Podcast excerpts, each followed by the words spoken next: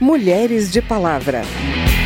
Tem dias que a gente se sente como quem partiu ou morreu. É urgente. E nós não queremos apenas a delegacia da mulher como um espaço físico.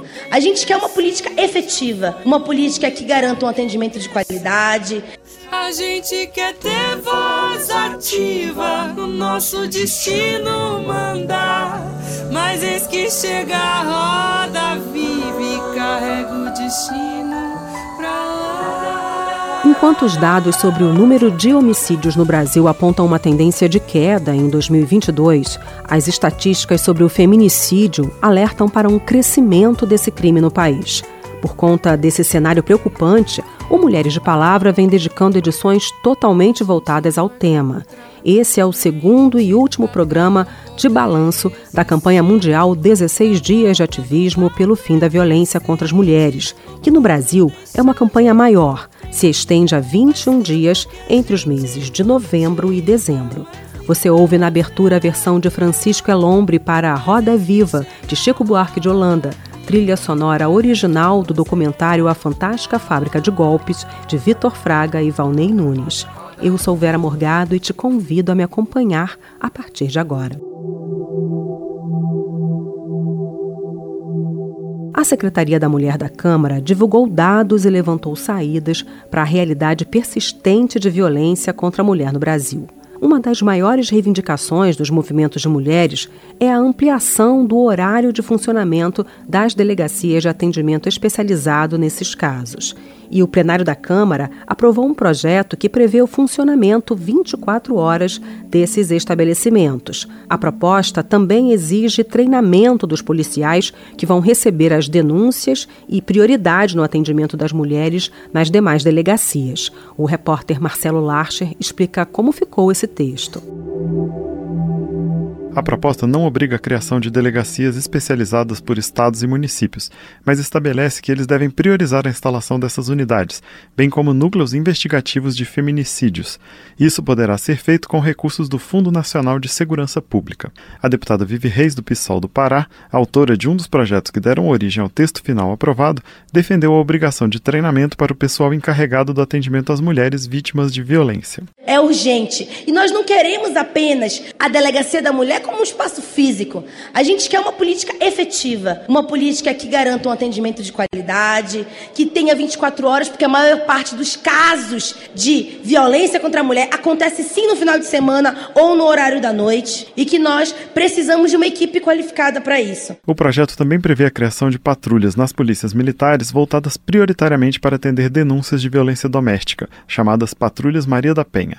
E, nos municípios onde não houver uma delegacia especializada, as delegacias comuns deverão priorizar o atendimento à mulher, além de manter um espaço específico e servidores capacitados para isso. A relatora do projeto, deputada Paula Belmonte, do Cidadania do Distrito Federal, destacou a importância da aprovação do projeto em plena campanha de 21 dias de ativismo pelo fim da violência contra a mulher. Que esse atendimento ele vai ser priorizado, não só com 24 horas, mas que vão ser criados também mais DEANs, tanto nos estados quanto no município. Isso é fundamental. Nós estamos nos 21 dias de ativismo para que a gente possa combater a violência. A violência ela ocorre fisicamente, mas ela ocorre psicologicamente e ela ocorre politicamente. O texto elaborado pela relatora proíbe que o atendimento à mulher seja feito por pessoa que tenha antecedente criminal ou esteja sendo investigada por crime relacionado à violência doméstica e familiar. Também disciplina como a polícia deve tratar as denúncias de violência contra as mulheres.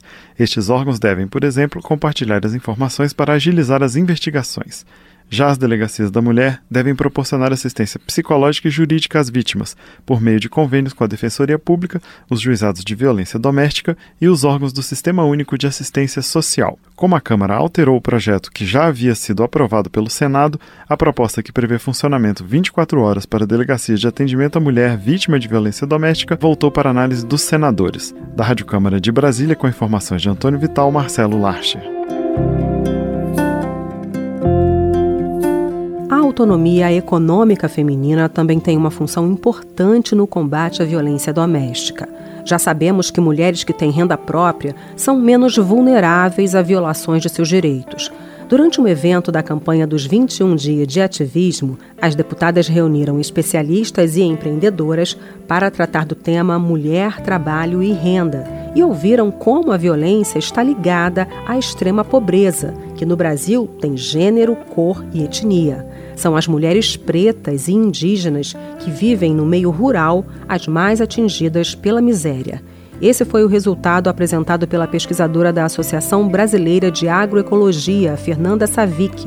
Segundo ela, além de enfrentarem dificuldades comuns às trabalhadoras urbanas, as mulheres do campo estão na linha de frente de conflitos rurais ligados ao desmatamento ilícito e ao extrativismo predatório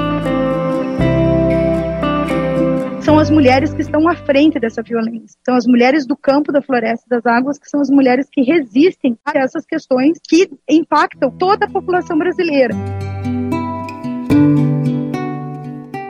O empreendedorismo feminino tem um papel importante na conquista da autonomia e, portanto, no combate à violência.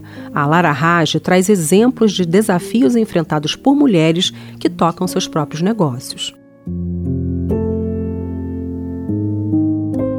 Coordenadora Nacional de Empreendedorismo Feminino no Sebrae, Renata Malheiros, observou que é difícil empreender no Brasil, mas para a mulher é ainda mais difícil, e os motivos seriam culturais. Na avaliação dela, é essencial discutir temas como divisão de tarefas, creche universal e políticas públicas de apoio. As pesquisas do Sebrae demonstraram que as mulheres empreendedoras se dedicam 17% menos horas aos seus negócios do que os homens empreendedores. E a gente não está numa rede lendo, tomando né, um suquinho.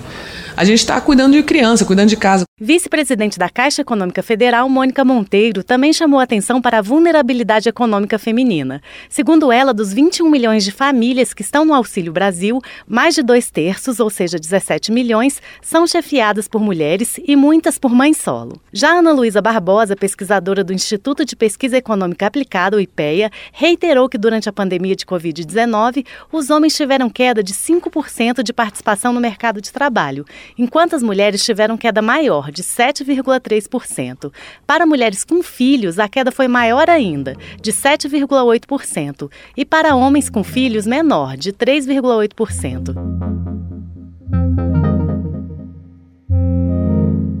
Procuradora Regional do Trabalho, Adriane Reis, citou dados do Fórum de Segurança Pública, mostrando que em 2020 houve 1.350 feminicídios no Brasil, e dados do Instituto Igarapé, constatando que 67% das vítimas eram mulheres negras. Ela frisou ainda que houve aumento de 45% dos feminicídios de mulheres negras entre 2000 e 2020. A procuradora observou que a Lei Maria da Penha traz a garantia da manutenção da relação de trabalho para a vítima de violência doméstica doméstica por seis meses, quando necessário o afastamento do local de trabalho, mas não diz quem paga o salário nesses meses. Recentemente, o Superior Tribunal de Justiça decidiu que a mulher, nesse período de afastamento, ela tem direito ao auxílio doença mas seria muito importante nós termos isso claro na legislação, para que essa mulher não dependa de uma decisão judicial e para ter assegurada o seu, a sua renda, a sua subsistência.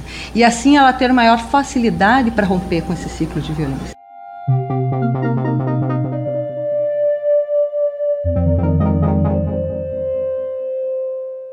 Em relação ao combate e à prevenção a esses crimes que atingem as mulheres, outro alerta importante tem sido cada vez mais discutido. A Lei Brasileira de Inclusão, em vigência há sete anos, não impediu o aumento de agressões contra mulheres com deficiência, sobretudo no contexto doméstico. A Emanuele Brasil traz alguns dados que impressionam e que foram trazidos aqui para a Câmara durante os dias de ativismo.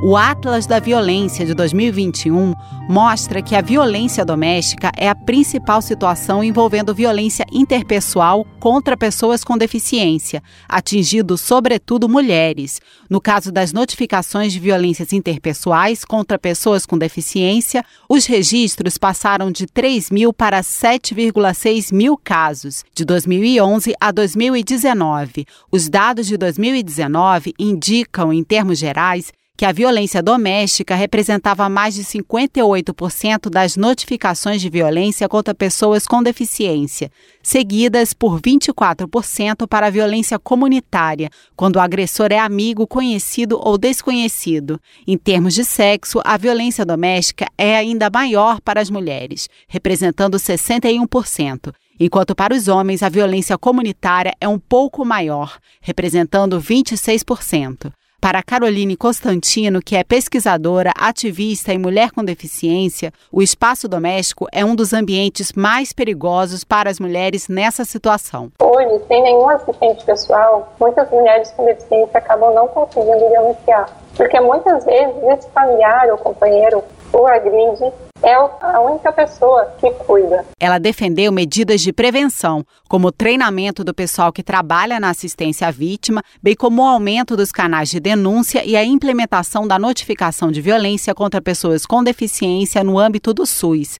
A deputada Tereza Nelma, do PSD do Alagoas, que solicitou a audiência, observou que essas mulheres muitas vezes não dispõem de acessibilidade e mobilidade urbana para chegar ao local e realizar a denúncia. Além disso, a falta de autonomia de uma parcela das mulheres com deficiência e a vulnerabilidade inerente a certas deficiências gera violências invisíveis. O secretário nacional dos Direitos da Pessoa com Deficiência do Ministério da Mulher mulher, Cláudio de Castro Panoeiro, que nasceu com uma doença degenerativa da retina, atribui esse tipo de agressão à falta de respeito do parceiro em relação a essas mulheres. Existe uma questão cultural no Brasil de violência contra mulheres, independentemente do fato de serem mulheres com deficiência ou não. Alguns atribuem isso a um discurso de uma cultura patriarcal, de uma cultura machista. Eu prefiro a ponderação é uma cultura onde existe falta de respeito. Para garantir maior autonomia a essas mulheres, o secretário defendeu a aprovação de projeto de lei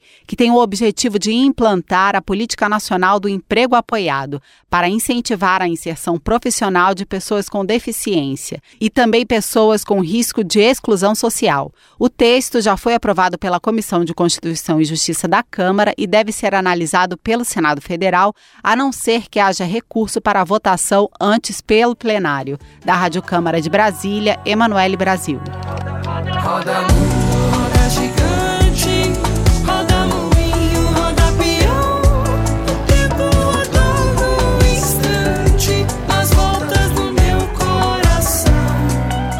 esse foi o Mulheres de Palavra. Nesse programa a gente ouviu a versão de Francisco Elombre para Roda Viva de Chico Buarque. A produção foi de Cristiane Baker, reportagem de Lara Raj, Marcelo Larcher e Emanuele Brasil. Trabalhos técnicos Marinho Magalhães.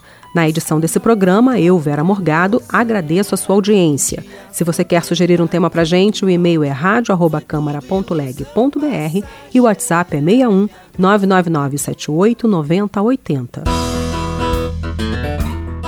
Mulheres de Palavra é produzido pela Rádio Câmara e transmitido pelas rádios parceiras em todo o Brasil, como a Rádio Luna Azul, lá do Rio de Janeiro. Para conferir outras edições do programa, vai lá no site radio.câmara.leg.br ou no seu agregador de podcast preferido. Tchau, até a próxima. Mulheres de Palavra.